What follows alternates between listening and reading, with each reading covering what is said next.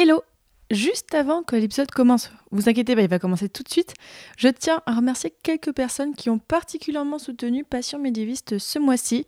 Je tiens à remercier Olivier, Jeanne, Davier et Anne. Si vous voulez vous aussi soutenir Passion médiéviste et peut-être avoir votre nom cité dans les épisodes, je vous explique comment faire à la fin de l'épisode. Allez, bonne écoute le Moyen Âge est à la mode et j'en suis très heureux parce que je crois que cette époque a été absolument décisive. Je t'ai dit qu'elle soutenait sa thèse le 28 Une thèse euh, sur quoi?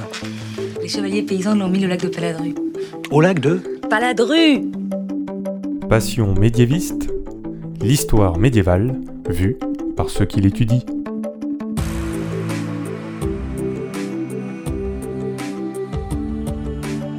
Est-ce que vous savez tout du Moyen Âge Mais d'abord, qu'est-ce que le Moyen Âge Alors vous pensez peut-être au château fort, au tournoi de chevalerie, aux cathédrales et à la peste, mais ce n'est pas que ça. En général, on dit que c'est une période de 1000 ans, de l'année 500 à l'année 1500. Mais vous l'entendez dans ce podcast, il y a autant de définitions du Moyen Âge que de médiévistes. Je m'appelle Fanny Cohen-Moreau et dans ce podcast, je reçois des jeunes médiévistes, c'est-à-dire des personnes qui étudient le Moyen Âge en master ou en thèse, pour qu'ils vous racontent leurs recherches passionnantes et qu'ils vous donnent envie d'en savoir plus sur cette belle période.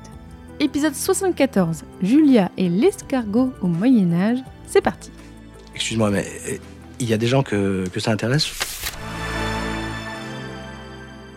Bonjour à toutes et à tous. Après le dragon, il y a fort longtemps, et le lion et d'autres épisodes où on mentionnait parfois les animaux, Aujourd'hui, nous allons parler d'un tout petit animal, mais qui est étonnamment très présent dans les manuscrits du Moyen Âge. Donc pour parler de l'escargot, j'ai le plaisir de recevoir Julia Pinault. Bonjour Julia. Bonjour Fanny. Je te reçois alors parce que, et c'est une première dans Passion médiéviste, tu ne fais ni un mémoire, ni une thèse sur le sujet, mais tu prépares un livre sur l'escargot. Mais cela dit, tout en étant quand même en thèse, mais sur un autre sujet. Oui, auditeur, auditrice, accrochez-vous. Mais en fait, vous allez voir, c'est plutôt simple. En fait, c'est ça. Julia, donc tu fais une thèse actuellement sur l'érosion des promesses dans la littérature de l'Angleterre au XIVe siècle. Donc une thèse de littérature, mais qui se passe sur le Moyen Âge. Oui. Et en fait, je, tu nous expliqueras bien mieux tout à l'heure, mais dans ta thèse, tu dis je vais faire une pause pour faire un livre. Bah oui, forcément. Et donc tu prépares un ouvrage sur l'escargot au Moyen Âge, alors qui sera publié dans les presses universitaires du Pays de Galles. Et oui, voilà. Voilà, c'est ça. c'est un peu compliqué, mais on en reparlera. Et voilà, aujourd'hui avec toi, donc Julia, on va parler donc de l'escargot au Moyen Âge. Alors, on va parler de comment il est représenté dans les encyclopédies, dans les bestiaires, de comment il peut être représenté un peu de façon effectivement très rigolote dans les manuscrits, et même on parlera à la fin de l'épisode de la place de l'escargot dans la vie quotidienne, dans la nourriture, vous verrez. Alors vraiment déjà pour commencer, Julia, explique-nous comment est-ce que tu es arrivée à travailler sur l'escargot tout en faisant une thèse sur autre chose Principalement, c'était parce que les images dont tu parlais dans les marges de manuscrits étaient très très rigolotes. Et euh, pendant que je travaillais sur ma thèse, euh, des fois j'avais besoin de changer d'air et euh, regarder des marges de bestiaire, bah, c'est toujours très agréable. Et j'ai vu ces images, hein, ce motif que peut-être certains de tes auditeurs connaissent, et je me suis demandé pourquoi? Qu'est-ce que, tu peux déjà nous décrire un petit peu, euh, et on y reviendra, mais pourquoi est-ce que c'est si intrigant ces représentations-là? Ben parce que c'est des représentations de duels entre généralement euh, un chevalier armé en armure qui fait face à un escargot. Et euh, dans une des grandes majorités de ces illustrations, le chevalier est représenté perdant ou apeuré. Et c'est hyper drôle. Donc je voulais savoir euh, bah, qu'est-ce que ça veut dire, d'où ça vient, comment ça fonctionne. Et euh, bah, quand j'ai euh, voulu faire une année de césure pour diverses raisons pendant ma thèse, je me suis dit que bah, c'était le moment de partir en croisade, de partir à la recherche de tu percer drôle... le mystère. Tu as une drôle définition de l'année de césure quand même. Hein. Enfin, normalement, on en profite pour se reposer un petit peu, pour faire autre chose. Toi, tu fais un livre en fait. Oui, bah, chacun son truc. et l'escargot et ses représentations n'ont pas déjà été étudiées avant toi? Alors oui et non. Alors principalement le sujet a été étudié par Françoise et Yves Kranga en France qui ont euh, écrit un ouvrage qui s'appelle L'escargot Et il y a un chapitre sur l'escargot au Moyen Âge, mais ça reste un chapitre. Ils ont aussi écrit un certain nombre d'articles sur l'escargot dans le midi de la France, par exemple. Et sinon, sur le motif en particulier dont je te parlais, il y a un article qui fait référence, qui date des années 60, écrit par Liliane Randall. Et donc c'est sûr, elle interprète ce motif-là. Le seul souci, c'est que ça paraît assez incomplet dans le sens où elle a fait un travail assez impressionnant sur les manuscrits, mais elle s'est arrêtée à une interprétation. Et bah, quand j'ai lu ça pendant mon année de césure, bah, j'ai voulu compléter ce travail-là. Donc finalement, il n'y a pas d'ouvrage qui existe centré sur l'escargot médiéval. Donc oui, il y avait beaucoup de choses à faire pour euh, réétudier tout ça. Ouais, exactement. Pardon, ça me fait toujours rire de, de savoir que tu as voulu faire ce sujet pour te détendre dans ta thèse. Alors rentrons, si je puis dire, dans le sujet, Julia. Raconte-nous comment les escargots sont perçus au Moyen Âge. Comment ils sont décrits Alors déjà, pour commencer, dans les bestiaires, donc euh, ces manuscrits, donc on voit pas mal d'animaux décrits, on a déjà parlé plusieurs fois dans le podcast, ou dans les encyclopédies, comment est-ce qu'ils sont décrits déjà dans les textes? Dans les bestiaires et les encyclopédies, alors la première mention d'un escargot, il faut remonter jusqu'à Aristote dans le Historia euh, Animalum. Donc oui, donc l'auteur euh, l'auteur antique, oui. Voilà, et c'est celui-là qui va faire référence puisque les encyclopédistes en fait se réécrivent sans cesse les uns les autres, vont se traduire aussi les uns les autres. Parfois, on va garder le même texte, simplement on va le réorganiser, euh, recatégoriser, rajouter des anecdotes ici et là. Donc c'est vraiment un matériau qui se construit à travers les siècles. Le tournant pour l'escargot médiéval, c'est le XIIe siècle avec Isidore de Séville. Et euh, c'est lui qui va devenir la référence surtout sur la manière dont on va classer les escargots dans ses ouvrages. Et après, les autres auteurs vont vraiment suivre ça. Et il va y avoir peu d'évolution en ce qui concerne les notices sur les escargots chez Thomas Continpré, Vincent de Beauvais, euh, Barthélemy Langlais, etc., etc. Mais par contre, le souci, enfin le souci, c'est pas vraiment un souci, mais il y a assez peu de détails sur l'escargot. Certains vont dire qu'il a deux cornes alors qu'un escargot en a quatre. Certains vont dire que il est né de la pourriture et de la vase. D'autres vont dire qu'il est né de la rosée du matin, quasiment de manière virginale. Enfin, voilà, c'est assez limité.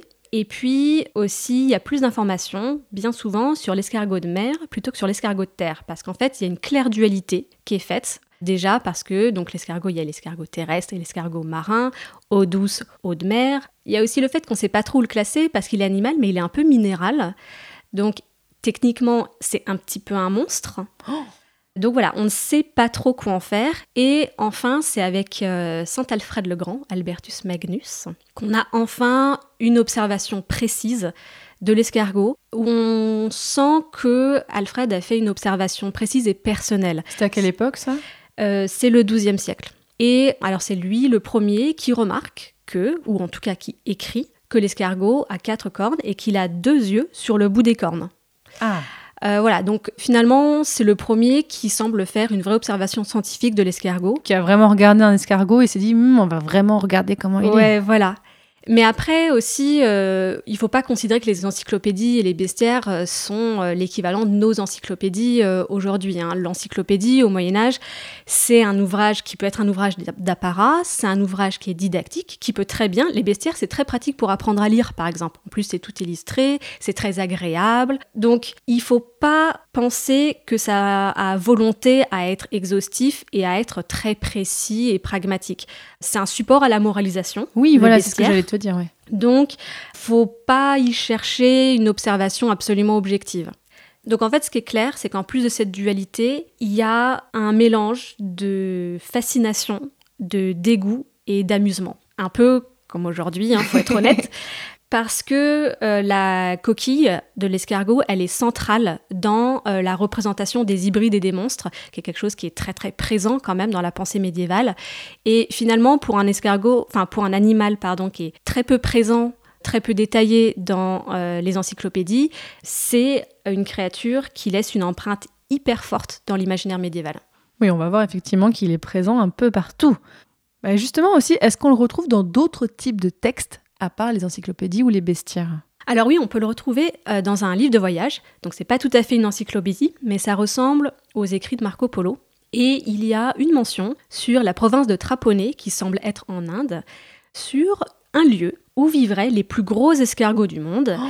et qui seraient tellement gros et tellement rapides que les hommes pourraient les chasser, leur courant après, les dévorer et que les coquilles étaient tellement immenses que les gens pouvaient vivre à l'intérieur. Euh, il y a d'ailleurs une illustration incroyable dans un manuscrit de la BNF où on voit effectivement des scènes de vie quotidienne avec des gens qui vivent dans des coquilles. Ils ont même découpé des petites fenêtres, peut-être pour regarder passer ces escargots qui sont tellement rapides. Et vraiment, mais cette image, elle est absolument incroyable. Donc f- ça permet vraiment de voir que l'escargot est une, une bête propice au fantasme euh, de la pensée médiévale.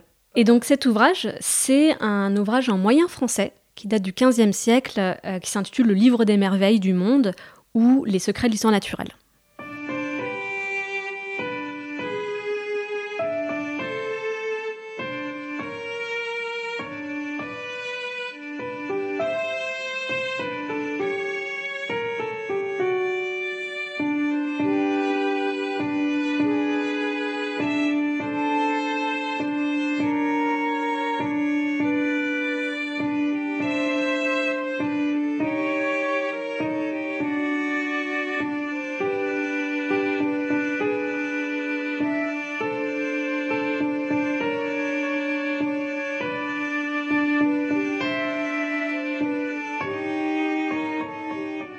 Fait, j'ai l'impression qu'on peut retrouver les escargots un peu partout. C'est ça qui rend l'étude si difficile.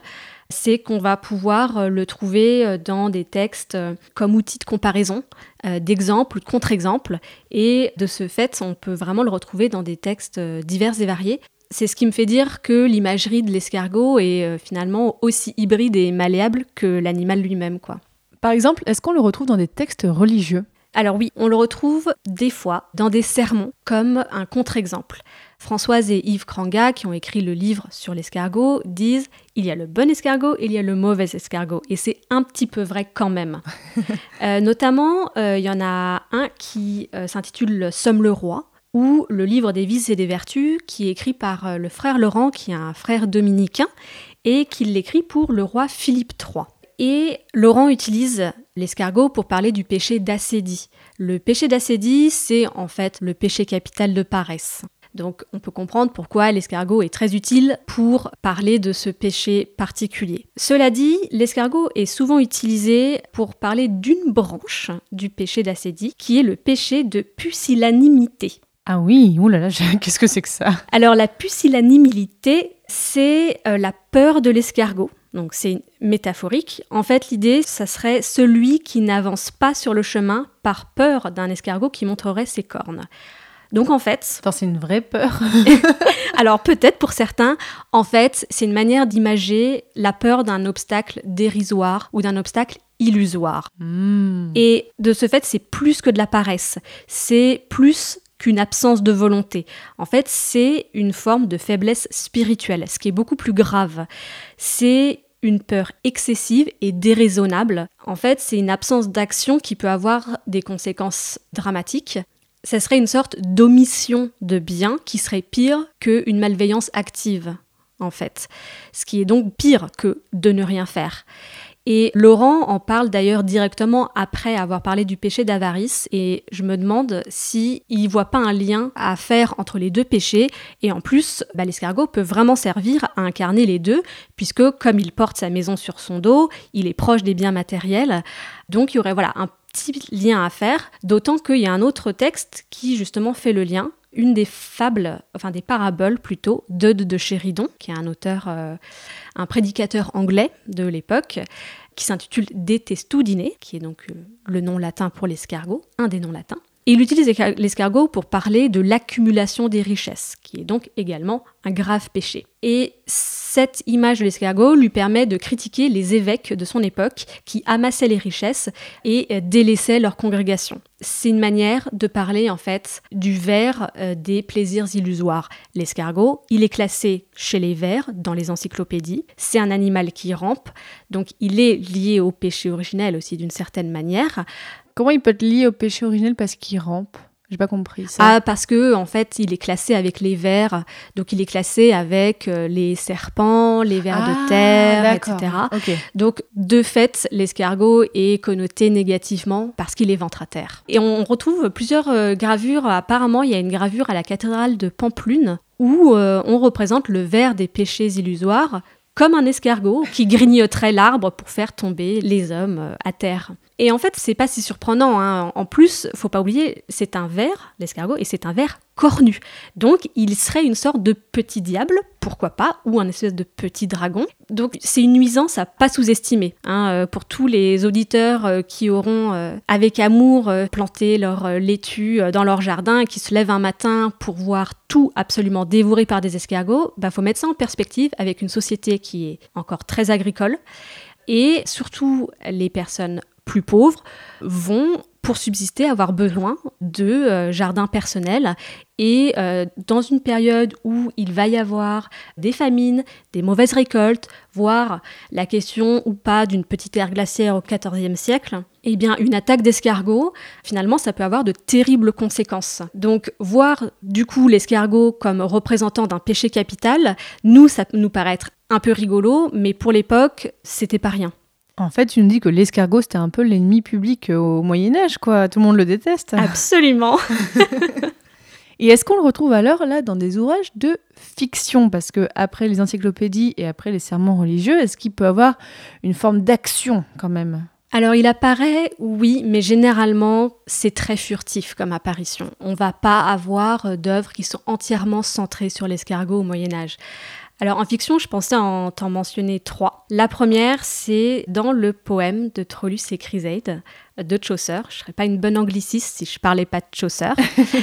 et le poète utilise l'image de l'escargot pour décrire à la fois le coup de foudre, mais aussi décrire comment fonctionne le regard au Moyen Âge. Alors quand Trollus rentre de combat et qu'il voit sa bien-aimée pour la première fois, le poète ne fait pas que comparer Trollus à un escargot. En fait, on a l'impression que Trollus devient pour de vrai un escargot, puisque le poète dit que il rétracte ses cornes. Et quand à son tour Chryseide voit Trollus par la fenêtre, elle est décrite comme se rétractant derrière les voilages. Tu veux me dire que pour parler de- d'un coup de foudre amoureux, il les compare à des escargots? Absolument. En fait, la vision au Moyen Âge, c'est un sens qui est quasiment tactile. Au Moyen Âge, on croit à une vision extramissive. Ça voudrait dire, en fait, qu'il y a des rayons qui partent des yeux, qui touchent la cible, et qui, en revenant, ramènent l'information au cerveau. C'est pour ça aussi que le regard est considéré comme un sens si puissant, voire dangereux au Moyen Âge. Donc en fait, ce que fait Chaucer, c'est vraiment intéressant. Alors d'un côté, tu as raison, c'est assez tendre euh, d'imaginer les deux amoureux comme deux petits escargots qui se toucheraient du bout des cornes puis se rétractent dans leur coquille. Mais en fait, c'est vraiment ça que Chaucer veut dire. Mais finalement, c'est une vision assez mature d'un coup de foudre parce que déjà, c'est mutuel. Ils sont tous les deux observateurs et observés. Elle, quand même, se rétracte derrière des voilages. Elle est quand même dans un espace intérieur et lui extérieur. Oui, c'est vrai. Alors, il y a pas mal de chercheurs et de chercheuses qui y voient aussi potentiellement du male gaze. C'est-à-dire, Euh, ouais, du regard masculin sur une relation, c'est ça? Oui, c'est possible. Sauf que Trollus, son regard sur Chryseide est pas prédateur, puisque lui aussi, il se rétracte. En fait, l'idée, c'est que cette vision qui va toucher l'autre pour le voir, c'est une sensation qui est tellement intense, émotionnelle, que les deux amants vont se rétracter. Et ça leur permet de gérer l'information sensorielle et émotionnelle pour ensuite, peut-être, donc, tomber amoureux, traiter l'information. Donc c'est une vision qui est à la fois tendre et rigolote, mais vraiment mature et respectueuse. Donc ça veut dire quand même que l'auteur a vu comment se comportait un escargot, parce que voilà, il a pu en observer un et dire ah c'est comme ça qu'ils font, je vais m'en inspirer. Il n'a pas juste tiré ça des manuscrits. Ouais, et c'est vraiment très malin de mettre ça à cet endroit-là. C'est assez euh, surprenant. Et probablement le fait que cette image soit surprenante va faire réfléchir le lecteur à la manière dont les deux amants se rencontrent et la manière dont ils tombent amoureux. C'est Donc on dira classique. plus j'ai un coup de foudre, on dira je me sens comme un escargot. Désormais. Je suis très pour. oui. Le deuxième texte dont je voulais te parler, c'est un poème qui est un peu étrange. Bah, peut-être qu'on pourrait le lire Oui. parce que euh, c'est un texte en moyen français. Donc comme toutes mes sources ne sont pas en moyen français, on, on va peut-être en profiter. ok, bah, je te propose effectivement qu'on l'écoute.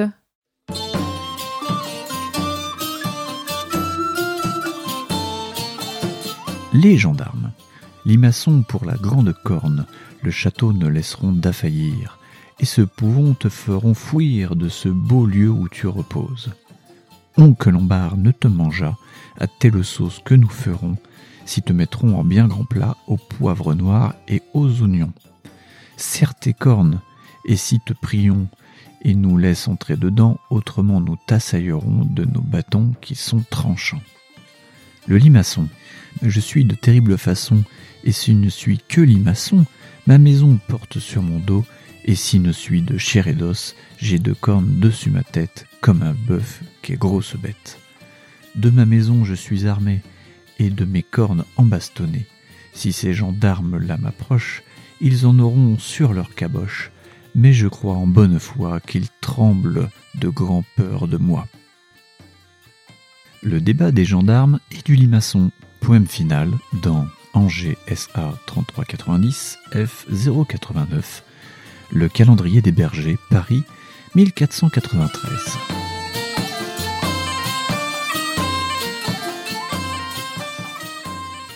Donc là, on vient d'écouter un poème en moyen français qui parle de l'escargot. Est-ce que tu peux nous le présenter, Julia, s'il te plaît? Oui, donc ce poème, il apparaît à la toute fin d'un ouvrage moyen français, donc qui s'intitule Le calendrier des bergers. Et c'est un ouvrage qui est un petit peu étrange, dans le sens où c'est un texte qui présente la science des bergers. Donc on va avoir un peu d'astrologie, on va avoir des euh, conseils pour euh, soigner un troupeau, et à la fin, ce poème-là apparaît il n'y a pas vraiment de contexte, on ne sait pas trop pourquoi, il est très drôle. Mais il y a trois interprétations possibles. Euh, la première, ce serait que c'est juste pour faire rire, parce que les paysans seraient absolument ridicules. Effectivement, c'est ridicule d'avoir peur d'un escargot, même si cet escargot est euh, perché euh, devant un château. La deuxième interprétation est plus pragmatique, c'est un peu ce qu'on disait tout à l'heure, qu'il ne faut pas sous-estimer euh, les dégâts que pourrait faire un escargot dans une société agricole. Et la troisième interprétation est un petit peu plus politique, parce que sur l'illustration qui précède ce poème, l'escargot, il est montré vraiment face à un château fort qui est très détaillé, et finalement, peut-être que l'escargot, ce serait le seigneur, parce que la carapace, ça serait le château. Et l'escargot, ce serait ce mollusque, cette créature un petit peu molle, qui ne travaille pas beaucoup. Ça serait donc le seigneur qui martyriserait le peuple. Et ce peuple qui arrive armé face à cet escargot, eh ben, ça deviendrait quasiment révolutionnaire en fait. Et le troisième texte, hein, c'est le roman de Renard. Il faut absolument ah. qu'on en parle, bah oui. On en avait parlé dans le troisième épisode de ce podcast, il y a fort, fort, fort longtemps. ah oui, ça, il faut en parler. C'est quand même peut-être le seul escargot héroïque que j'ai dans mon ah. corpus. Donc voilà, parlons un petit peu d'escargot courageux. Et Tardif a son moment de gloire dans, il me semble, le siège de Maupertuis, où Renard capture tous les animaux, il les attache, et c'est Tardif qui va réussir à se détacher. Donc c'est pas très clair. Soit il se détache parce que Renard l'a sous-estimé et l'a pas étaché, soit Tardif se détache parce qu'il est tellement mou et visqueux qu'il glisse hors euh, des chaînes. Et grâce à ça, Tardif arrive à libérer tous les autres animaux. Ils arrivent ensuite tous ensemble à capturer Renard et à l'amener au roi. Et c'est Tardif qui mène la charge avec l'étendard royal, ce qui n'est vraiment pas rien. Et sur les petites vignettes des manuscrits, notamment euh, celles qu'on peut voir à la BNF, Tardif est vraiment représenté euh, victorieux, euh, il a la même taille que les autres animaux.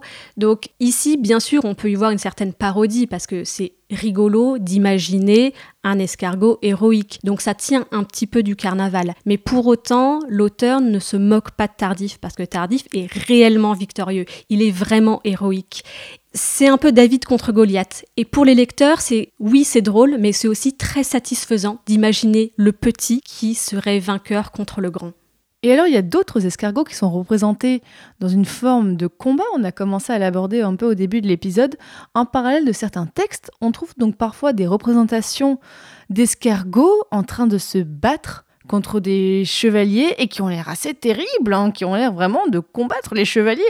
Est-ce que tu peux nous expliquer ces représentations, d'où ça sort en fait? Parce que voilà, on les voit souvent sur Internet, en fait, parfois sur les pages Instagram euh, qui partagent des images rigolotes sur Moyen Âge ou sur Twitter, on les retrouve souvent ces escargots et à chaque fois les gens se disent mais qu'est-ce que c'est que ça?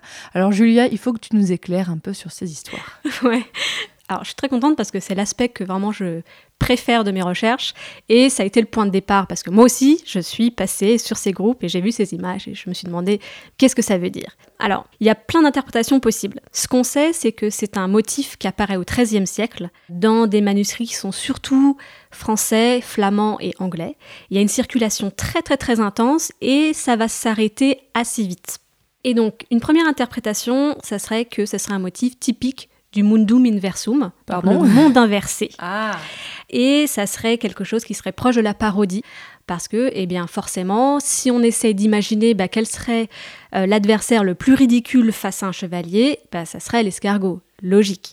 Donc, c'est quelque chose qui est assez divertissant et ça va avec l'ambition marginale parce que ces motifs, on les trouve dans les marges de manuscrits. Et ces marges-là, quand elles commencent à se développer à cette période, c'est un espace qui est lui-même, un peu comme l'escargot, hybride. Parce qu'on va y retrouver des monstres, des images qui sont un petit peu euh, scatologiques des fois. Euh, C'est un espace subversif, libre, et qui a plusieurs euh, raisons d'être. Soit ça peut être tout simplement un endroit de liberté pour euh, le moine copiste ou l'illustrateur, pour faire une petite pause, ou bien ça peut être quelque chose qui est voulu pour le lecteur, pour que le lecteur lui-même fasse une petite pause. La marge peut aussi servir à commenter le texte, rajouter des informations, contredire le texte, pourquoi pas. Donc des fois c'est un petit peu dur de savoir exactement bah, quoi va servir ce motif en particulier. Ce qu'il y a aussi, c'est que ça peut aussi être une manière de se défouler de défouler quelque chose qu'on ne voudrait pas voir apparaître dans le texte. Donc en fait, la marche, finalement, c'est un peu comme le mur d'enceinte de la cité, qui garde l'ordre dans la cité et laisse la sauvagerie à l'extérieur. Mais on peut faire des graffitis sur le mur. Complètement. Ouais, ouais, absolument. Et on en parlera, il y a des graffitis d'escargots. Oh Donc en fait, ces motifs, ce serait un peu comme des espèces de gargouilles du texte qui sont euh, moches. C'est le désordre en fait. La deuxième interprétation, très précise, ce serait une calomnie contre les Lombards. Attends, quoi Ouais. Attends, C'est qui les Lombards? Tu peux nous replacer un peu? Alors là, c'est le travail que- qu'a fait Liliane Randall, dont je te parlais dans cet article des années 60. Donc les Lombards, c'est donc des Italiens et ils sont connus, malheureusement les pauvres, pour une fuite légendaire devant Oh. les armées de Charlemagne. et c'est aussi l'origine de cette expression qu'à la vie dure, Italie sunt imbelles. Les Italiens sont des lâches, ça vient de là. Ah ok, je connaissais pas l'expression, mais d'accord, je sais pas. En plus, les Lombards, à cette époque-là, étaient aussi euh, des marchands qui voyageaient beaucoup, et notamment quand ils arrivaient en France et en Angleterre, on les calomniait en les traitant d'escargots ou en les traitant de limaces, c'était un peu la même chose, parce qu'ils arrivaient avec leur, euh, leur sac à dos, donc ils étaient un peu des escargots, et comme c'était des Lombards, c'était forcément des lâches. Euh, donc, On embrasse euh, tous les Lombards qui nous écoutent. oui, voilà, je suis désolée. Et euh, cette très mauvaise réputation, elle a surtout euh, voyagé grâce, ou plutôt à cause des réseaux étudiants. Et euh, notamment, on a des rapports d'Italiens qui disent avoir vu sur les murs de la Sorbonne des graffitis d'escargots avec des insultes contre les Lombards. Donc en fait, ce motif, dans certains manuscrits, pourrait révéler une méfiance envers une population qui viendrait de l'extérieur et qui serait vue comme une menace pour un ordre social. En fait, malheureusement, ces Lombards étaient vus comme des profiteurs nuisibles. Et c'est un peu ça qu'est l'escargot, en fait. D'accord, et dans ce sens-là, oh là là, mais oui, a- c'est intéressant ce point de vue. Et ça, c'est lié à la troisième interprétation qui serait qu'on assimilerait les escargots aux euh, marchands et aux bourgeois. Donc, pour la raison très simple que l'escargot ayant euh, sa maison sur son dos, et c'est aussi lié à une image qui est récurrente au Moyen Âge de l'escargot qui rampe, monte lentement le long d'un tronc d'arbre ou euh, d'une tour ou d'un mur, par exemple. Ça, on le retrouve dans des textes, mais aussi dans des images. Et ça serait une métaphore de l'ascension sociale. Donc voilà, ces nuisibles profiteurs euh, qui montent lentement vers les cieux, euh, qui sont vus comme une menace euh, sociale, et surtout, bah, dans le motif, l'escargot, il est en train de se battre contre le chevalier. Oui. Donc finalement, ça serait une manière de montrer l'ancien ordre contre ces nouvel ordre. En plus, au moment où le motif circule hein, au XIIIe siècle, la société médiévale, elle se transforme beaucoup. hein. Les fondements même de la société médiévale bougent à ce moment-là, et euh, le bourgeois est, comme l'escargot, un nuisible à prendre au sérieux. Donc en fait, là, selon ce que tu dis, c'est que cette image de l'escargot qui combat le chevalier, ça peut être à la fois positif ou négatif selon les interprétations. Absolument. Et en fait, on va voir que l'imagerie de l'escargot est vraiment elle est hybride, il y a une dualité, mais elle est aussi réversible.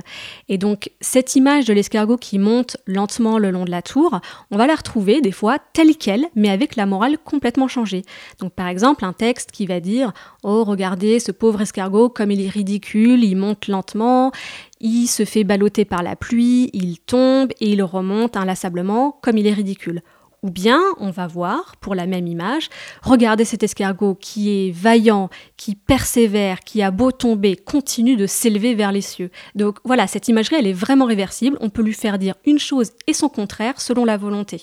Et il y a aussi bien sûr de l'humour en fait à représenter ça comme ça. Oui, toujours. En fait, ça c'est vraiment quelque chose qui va être constant. Mais finalement, avec le temps, quand je vois l'évolution de ce motif, il devient quand même de plus en plus politique. Parce que tu vois, une autre interprétation, c'est si on regarde donc le chevalier, qui n'est pas négligé dans ce motif, me fait dire que une des manières de lire ce motif, ça serait de critiquer la chevalerie. Parce qu'en fait, la chevalerie, ça serait une sorte de coquille vide. Dans le sens où, au moment où circule le motif, bon, euh, je sais qu'il y a des gens qui critiquent cette appellation, mais des fois on parle de l'automne de la chevalerie. En tout cas, on sait qu'il y a des textes qui remettent en question le chevalier et... En tant que statut social dans la société, c'est ça? Ouais, c'est ça. Et euh, dans les images, on va voir des codes couleurs et aussi des mises en miroir assez intéressantes, dans le sens où eh bien, il va y avoir le bouclier du chevalier qui va être de la même couleur que la coquille de l'escargot. En fait, l'idée, c'est de dire que finalement, l'escargot, c'est le chevalier, c'est un corps mou dans une armure. Oh il y a aussi euh, certaines images, euh, on pourra les mettre euh, peut-être sur le site. J'en mettrai plein sur le site. Les gens pourront les voir sans souci, vous verrez sur passionmediviste.fr. Comme d'habitude, je mets un article qui accompagne l'épisode. Là, on vous mettra beaucoup de photos de d'escargots. Allez voir ça. Ouais, mais il y a plein il y a plein d'exemples où on voit l'escargot avec le cou tendu, qui est parallèle à l'épée qui est tendue aussi, ou bien les cornes de l'escargot qui deviennent des flèches. L'idée, ça serait de dire que finalement le chevalier est plus tout à fait héroïque et c'est une manière avec ce motif de mettre à mal à la fois l'ordre mais aussi ces chevaliers eux-mêmes qui sont supposés être des parangons d'héroïsme. Et la toute dernière interprétation qui est aussi liée à ça, Donc ça toujours serait... du motif de l'escargot contre le chevalier? Ouais, absolument. L'idée, ce serait de, comme le chevalier est un parangon d'héroïsme, mais il est aussi un parangon de virilité. Comment tu définis parangon déjà? Alors c'est le héros idéal. D'accord, ouais. Et alors l'escargot, il a un symbolisme assez fort, mais c'est un animal qui est lié à la symbolique féminine. Puisqu'il est lié à la spirale, à la cyclicité, c'est aussi un animal qui a un corps mou et baveux, et de fait, il est lié à une vulve. Ah bah oui, forcément, voyons. Ouais, ouais j'ai la tête. Bah oui, c'est évident. Mais cela dit, euh, il y a aussi euh, beaucoup de petits objets hein, qui lient très explicitement euh, l'escargot à la femme. Par exemple, il y a des amulettes avec des escargots qui sont entourés de pénis ailés qui sont offerts à des mariages, par exemple. Bon, j'espère qu'il n'y a pas des gens qui écoutaient avec leurs enfants l'épisode. Voilà, bon, juste, je, je voulais expliquer ce qu'on vient de dire. Désolée.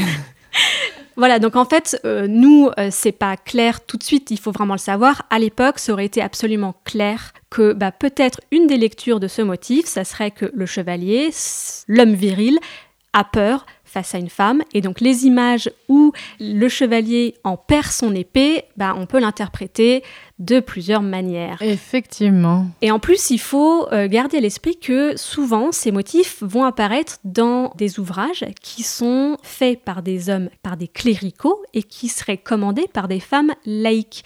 Donc, il faut imaginer le moine dans son petit scriptorium tout seul qui sera en train finalement de se moquer du chevalier et offrir ses livres à des femmes pour des mariages.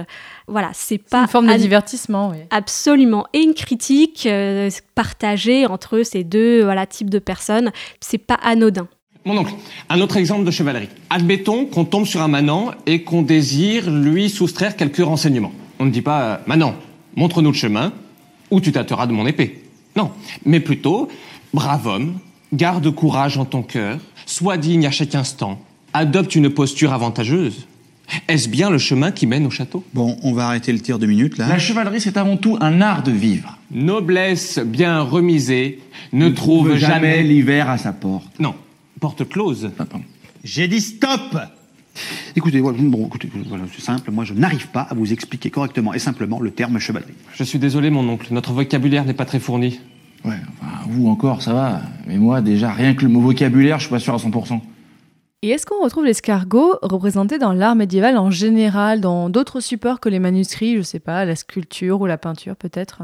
Alors ouais, on va le retrouver euh, des fois dans des tableaux, mais ça va être assez rare et souvent il est aisément oubliable dans le sens où il est dans un petit coin, on le voit pas toujours. Et ça va aussi arriver vers la fin du Moyen Âge, bon début de la Renaissance, hein, selon comment euh, on veut découper la période. Et il a une apparence qui paraît peut-être euh, pas importante au premier regard, mais qui finalement est souvent une clé très utile pour décoder le tableau. Par exemple, il y a un escargot christique. Mais non. Tu sais, je, me disais, oh là là, tous ces animaux qui sont assimilés au Christ, heureusement, l'escargot n'est pas lequel. Eh bah si. Oh là là. Mais ah, il n'y en a pas que pour le lion. Ça devient trop prévisible en fait. En fait, tous les animaux peuvent être Jésus quoi. en fait, ce qu'il y a avec l'escargot, c'est que on sait que c'est un animal qui hiberne. Au Moyen Âge, on le voit. Pendant l'hiver, il va s'enterrer sous terre, ou bien il va s'enfermer derrière un opercule dans sa coquille, et il ressort au printemps. Donc il est associé au jaillissement, au fourmillement de la vie. Et quand il s'enterre dans son tombeau minéral, sa petite coquille, c'est pour ça qu'on le retrouve associé au Christ ou à Lazare, par exemple. Bon, d'accord, là, ça va. La... comparaison se tient, mais quand même, ça devient trop prévisible pour les animaux au oui. On peut le retrouver aussi, pas seulement euh, avec le Christ, mais associé à des saints en particulier, notamment des saints pénitents ou des ermites. Pour la même raison, l'escargot qui s'enferme dans sa coquille, c'est une très bonne manière de représenter euh, l'introspection, euh, l'ongle, le retrait du monde, etc. Donc on le retrouve parfois à côté du pied de Saint Jérôme ou à côté du pied de Saint François d'Assise, qui en plus, Saint François était associé à l'amour de la nature, et aussi à l'humilité. Donc l'escargot, c'est une manière humble de montrer la pénitence. En plus, il est littéralement ventre à terre. Donc, généralement, qu'il soit christique ou qu'il soit le compagnon des saints, c'est toujours lié à l'humilité aussi. Et une dernière euh, représentation de l'escargot dans des tableaux au Moyen Âge, ça va être comme compagnon de la Vierge, dans notamment des scènes de l'Annonciation. Alors, le plus souvent, on va voir euh, la colombe qui est associée à l'Annonciation. Quand c'est l'escargot, l'interprétation est un peu différente parce que. C'est vrai que c'est ridicule dit comme ça. C'est l'escargot qui vient annoncer à la Vierge qu'elle est enceinte. en plus, il vient lentement. Mais ce qu'il y a, c'est que donc au Moyen Âge, on ne sait pas qu'il est hermaphrodite. Ah oui, c'est vrai qu'on n'a pas parlé de ça encore. Oui. Le terme d'hermaphrodisme n'existe pas, mais en tout cas, on sait qu'il se reproduit d'une manière singulière. Et en fait, on croit à une reproduction virginale. Donc soit il se reproduit tout seul à partir de la vase, ça c'est plutôt négatif, ou bien il se reproduit grâce à la rosée du matin, et là c'est plutôt positif. Et grâce à Dieu, bim Absolument Et donc il y a plusieurs scènes d'annonciation où on voit un escargot qui est proche de la Vierge. En plus, donc il y a la reproduction virginale, il y a l'association à la femme, et choisir l'escargot plutôt que la colombe, ça permet aussi de voir une vision humble d'une scène essentielle, mais aussi d'incarner l'annonciation. Ce qui est un des challenges les plus importants de l'art euh, religieux occidental. Comment est-ce qu'on peut incarner le divin? On peut pas. Comment est-ce qu'on essaye de le faire? Et là, c'est très particulier parce que l'annonciation, c'est une reproduction non sexuelle. Il y a un corps. Donc c'est quand même une manière de dire, eh bien, il y a tout de même un corps féminin, il va y avoir une naissance. Et ça permet d'avoir le corps, le corps mou de l'escargot incarne la Vierge, et la perfection de la coquille permet de lier au divin. C'est à la fois l'infiniment grand et l'infiniment petit. Mais c'est génial. Pardon, mais je trouve que l'imagination n'a pas de limite. Bah, justement, est-ce qu'on en retrouve aussi des escargots peut-être dans la sculpture ou dans l'architecture? Oui, d'ailleurs, il y en a beaucoup. Enfin, il y en a quelques-uns qu'on peut voir euh, à Paris. Il y en a un sur la façade de Notre-Dame, je crois, et même au musée Cluny, dès l'entrée. En fait, l'escargot sculpté, on va le trouver souvent dans des piliers ou autour de portes et sous des feuillages.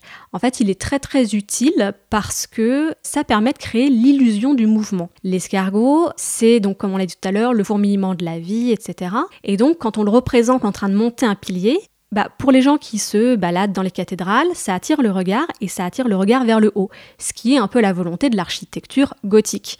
Donc c'est une forme de transcendance, finalement, nous, on serait tous un peu des escargots qui regardent vers les cieux. Plus pragmatiquement, c'est aussi très utile pour un sculpteur parce que le corps mou de l'escargot, ça permet de caser quelque chose quelque part, un peu n'importe où, dans un coin, sous un feuillage.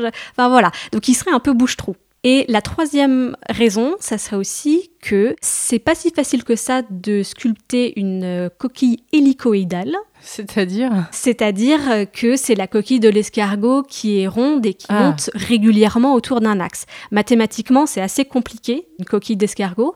Et donc, être capable d'illustrer ça, ça permet au sculpteur de frimer, tout simplement. Ah, c'est super de savoir ça. Oh, je suis contente. Auditeurs, auditrices, maintenant, je vous lance à la chasse aux escargots partout en France. Euh, Envoyez-nous des photos d'escargots. euh, dans, je suis sûre que vous allez me trouver ça.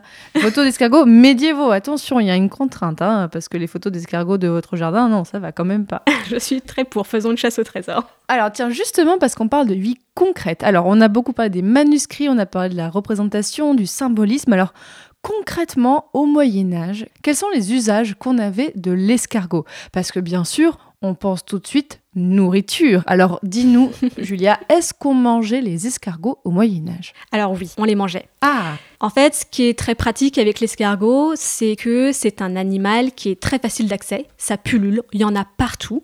Donc n'importe qui va en trouver dans son jardin. C'est quasiment libre d'accès. On n'a pas besoin de l'autorisation de son seigneur pour aller chercher un escargot. C'est très lent, donc c'est facile à attraper. D'ailleurs, ça se cueille, un escargot, ça ne Ah. se chasse pas. Voilà, donc c'est gratuit, c'est facile d'accès. Et comme il y a un corps et une coquille, donc il y a moyen de effectivement manger. On en trouve donc en fait en gastronomie, en médecine, dans des objets du quotidien, des objets de rite. En fait, tout va servir dans l'escargot. Il n'y a pas de gâchis. Est-ce que tu as des exemples de recettes du Moyen Âge avec des escargots peut-être?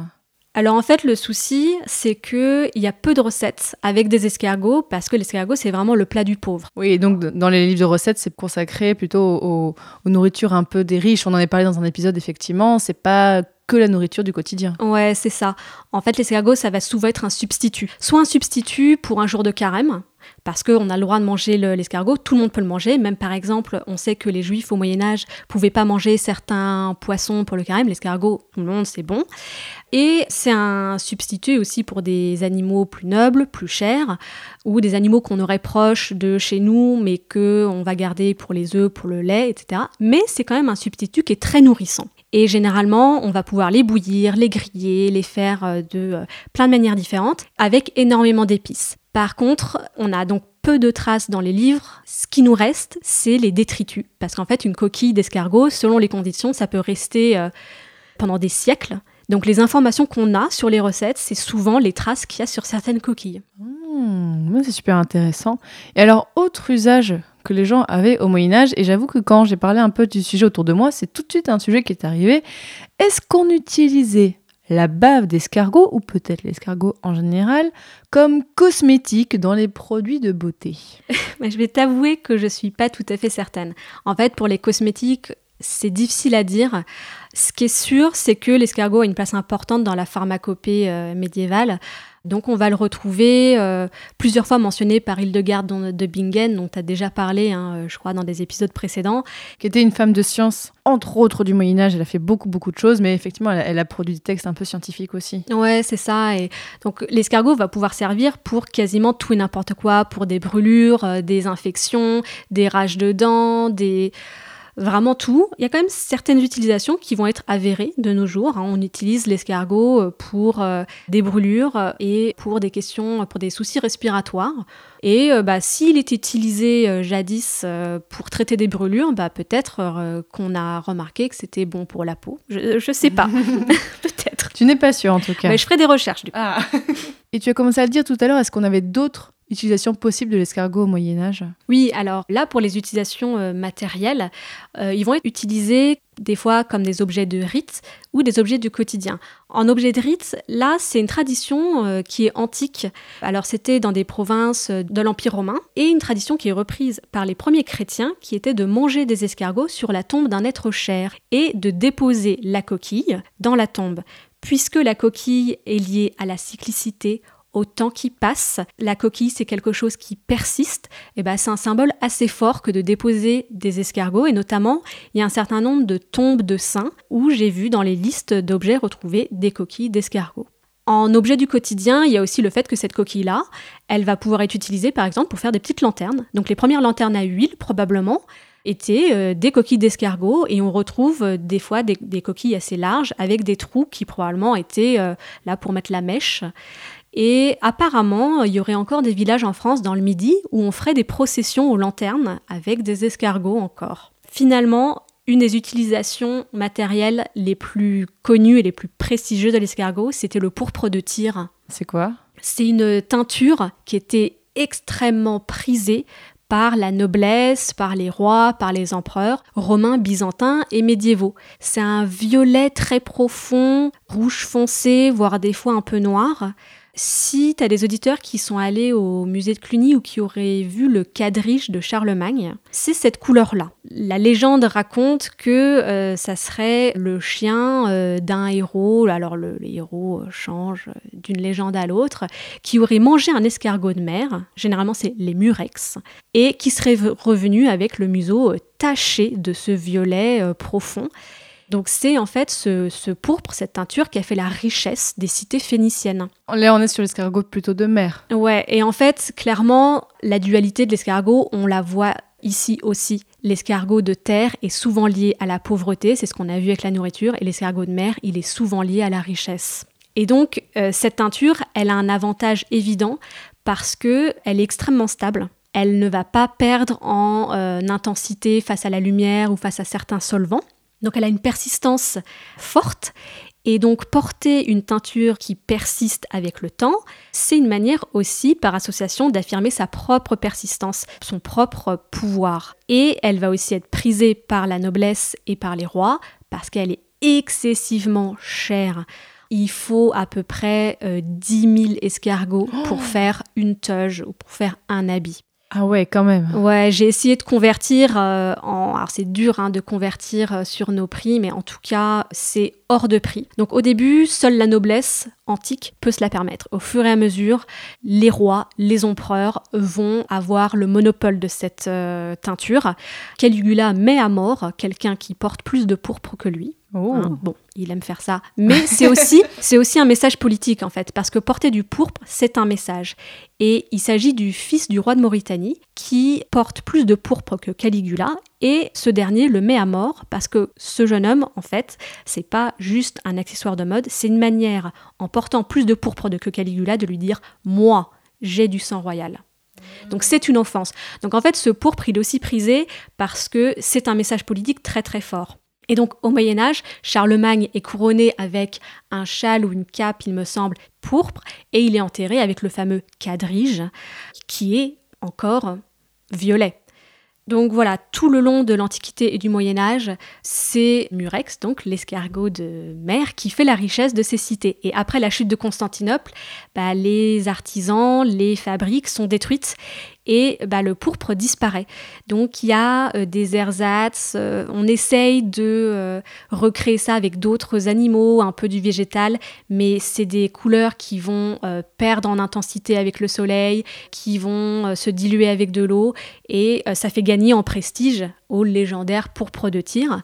Depuis, il y a des chercheurs qui ont essayé de le reproduire, mais avec peu de succès. Et puis surtout, je pense que personne n'a envie d'écraser 2000 escargots pour teindre un mouchoir et c'est tant mieux. c'est du travail quand même. Alors justement, en parlant de travail, Julia, moi j'aime bien en fin d'épisode vraiment se concentrer sur le parcours du chercheur ou de la chercheuse et pour expliquer un peu comment tu travailles là-dessus. Alors déjà, est-ce que tu peux nous dire, voilà, ton parcours, comment tu es arrivé à faire des recherches donc de littérature à la base en fait, et plutôt anglaise? Oui, alors euh, bon, j'ai toujours su que je voulais euh, être euh, professeur d'anglais.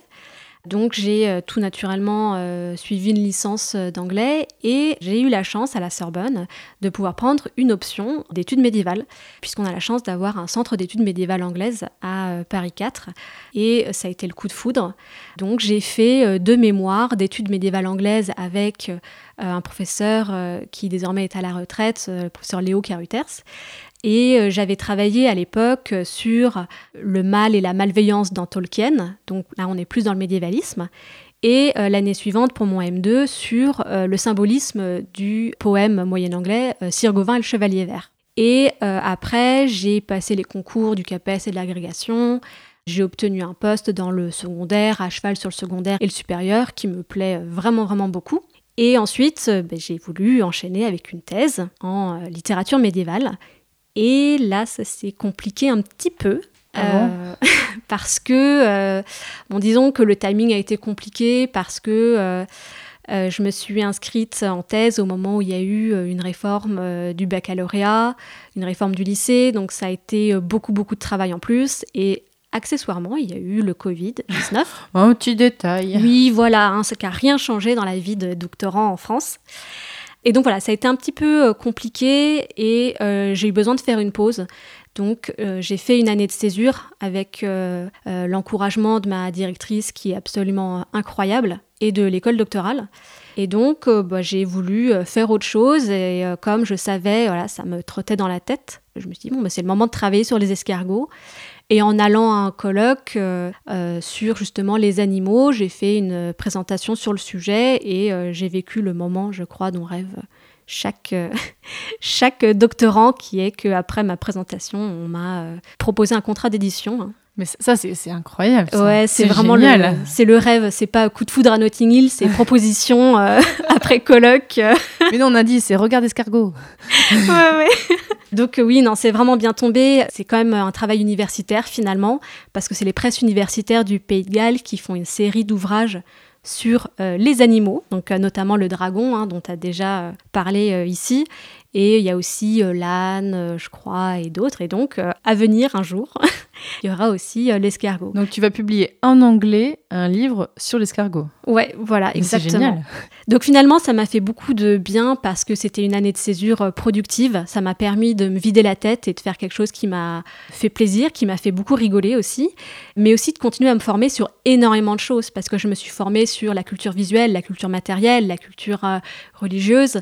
Réfléchir sur l'animal au Moyen Âge, c'est réfléchir à énormément de choses. C'est comment l'homme au Moyen Âge, enfin comment les gens au Moyen Âge considèrent euh, la nature, le monstre, c'est aussi comment ils perçoivent l'autre, comment ils se perçoivent eux-mêmes. Et donc, c'est des questions qui sont euh, vraiment essentielles. Ça m'a permis de travailler sur des manuscrits aussi. Mais alors là, si je comprends bien, tu es en même temps, parce que là, ton année de césure est finie.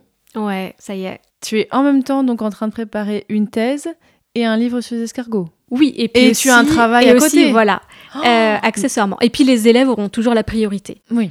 Donc c'est faut bien gérer son temps. Mais bon, cela dit, là j'arrive à la fin, les recherches sont terminées, je termine la rédaction et après la navette éditoriale va commencer et je vais pouvoir euh, réenchaîner sur la thèse avec un train. Alors pour finir cette interview, euh, Julia, je voulais te demander, alors des fois je pose des questions sur les conseils et tout ça, mais alors là je vois un peu euh, cette question comme un bâton de relais que tu pourrais transmettre aux autres chercheurs et chercheuses, peut-être qui nous écouteraient. Alors à ton avis, est-ce qu'il y a un ou des animaux qui mériteraient d'être plus étudiés dans leur représentation médiévale Parce que les animaux, par exemple, comme les dragons les lions, oui, c'est bon, ça a déjà été beaucoup étudié. Et il y en a beaucoup d'animaux, on a vu aujourd'hui. Est-ce que, à ton avis, voilà, il y a des animaux, tu te dis, ben là, il y aurait un truc à faire sur tel ou tel animal? Oui, bah effectivement, il y a énormément de choses et des choses de grande, grande qualité qui sont faites sur les animaux. Donc, mon conseil, ce serait effectivement de choisir un animal du quotidien, un animal qui paraîtrait complètement anodin. Donc, effectivement, bah, le lion, c'est euh, fait, la licorne, c'est fait. Et moi, ce qui m'a intéressé en travaillant sur l'escargot, c'est prendre quelque chose qui paraît très commun, voire complètement de niche, et comment sur la pointe de cette petite aiguille, on peut découvrir, enfin ça amène à un rayonnement incroyable d'idées. Donc prendre un animal qui serait pas héroïque, un animal euh, qui serait pas euh, tout de suite euh, lié au Moyen Âge comme ça, et je pense que ça permettrait de découvrir des choses euh, complètement insoupçonnées. Si quelqu'un veut travailler sur la tortue, pourquoi pas? Parce qu'il y a des confusions entre la tortue et l'escargot dans certaines encyclopédies, donc on pourrait faire un espèce de travail conjoint avec quelqu'un qui travaillerait sur la tortue, pourquoi pas? Eh bien, le message est passé.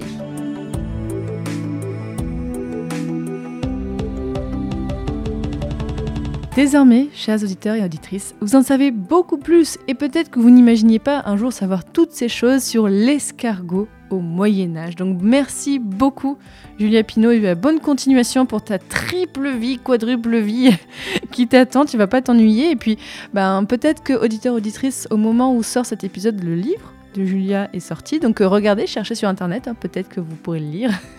Merci beaucoup. et auditeurs auditrices alors Je vais vous renvoyer vers quelques épisodes parce que si le savoir sur les animaux vous intéresse, alors j'ai consacré deux épisodes sur les dragons au Moyen Âge avec donc Omblin, donc c'était l'épisode 2 et l'épisode 2 bis, je sais plus où il est, mais vous verrez sur le site. On avait fait un épisode sur le lion au Moyen Âge, on a fait donc un épisode aussi l'épisode 23 sur le savoir sur les animaux, un peu plus général. Et tiens, parce que juste tu l'as mentionné, on a fait un épisode, alors c'était un hors-série sur Tolkien au Moyen-Âge aussi, donc c'est pas un animal, mais pas tout à fait. Et voilà, donc euh, n'hésitez pas à aller voir sur le site passionmédiéviste.fr, j'ai fait beaucoup d'épisodes. Donc on mettra un article accompagnera cet épisode, voilà, où on vous mettra plein de photos d'escargots, les références des ouvrages dont a parlé Julia, donc on vous mettra pas mal de choses comme ça. Et donc euh, profitez sur le site pour voir les autres épisodes de Passion médiéviste. Je commence à avoir fait pas mal de sujets, des sujets très différents. J'essaie de vous surprendre, j'essaie de vous faire découvrir plein de nouvelles choses avec euh, ce podcast. Et aussi à l'écouter mes autres épisodes Passion moderniste et Passion antiquité. Donc sur le même format que ce que vous avez écouté aujourd'hui, mais avec des invités qui nous parlent d'autres périodes historiques. Et si vous voulez m'aider à développer Passion médiéviste, si vous voulez soutenir mon travail, je rappelle que déjà vous pouvez le faire en parlant du podcast autour de vous. Voilà, si chaque personne qui écoute ce podcast arrive à en convaincre une autre, non, pas, pas de pression, mais voilà, vous pouvez déjà m'aider comme ça. Vous pouvez m'aider en partageant le podcast sur les réseaux sociaux, c'est-à-dire Facebook, Twitter, Instagram, en me taguant hein, et tout ça, en mettant bien la petite mention pour que je puisse le voir et être trop contente à chaque fois. Vous pouvez aussi me mettre un commentaire sur l'application Apple Podcast ou iTunes si vous avez un téléphone iPhone ou si vous avez un téléphone sous Android, vous pouvez mettre un commentaire sur l'application Podcast Addict qui est une application indépendante française que je vous recommande tout à fait. Aucun partenariat, aucun non, moi juste c'est l'appli que j'utilise et que je la trouve plutôt bien si jamais vous en cherchez une. Et si jamais vous voulez me soutenir financièrement, que c'est possible pour vous, vous pouvez le faire. Alors je vous explique comment faire sur la page passionmédiéviste.fr slash soutenir. Et d'ailleurs ce mois-ci, en plus des personnes que j'ai remerciées en début d'épisode, je tiens à remercier Franck, Amandine, Rose-Hélène et Volcan. Merci beaucoup à elles et eux pour leur soutien.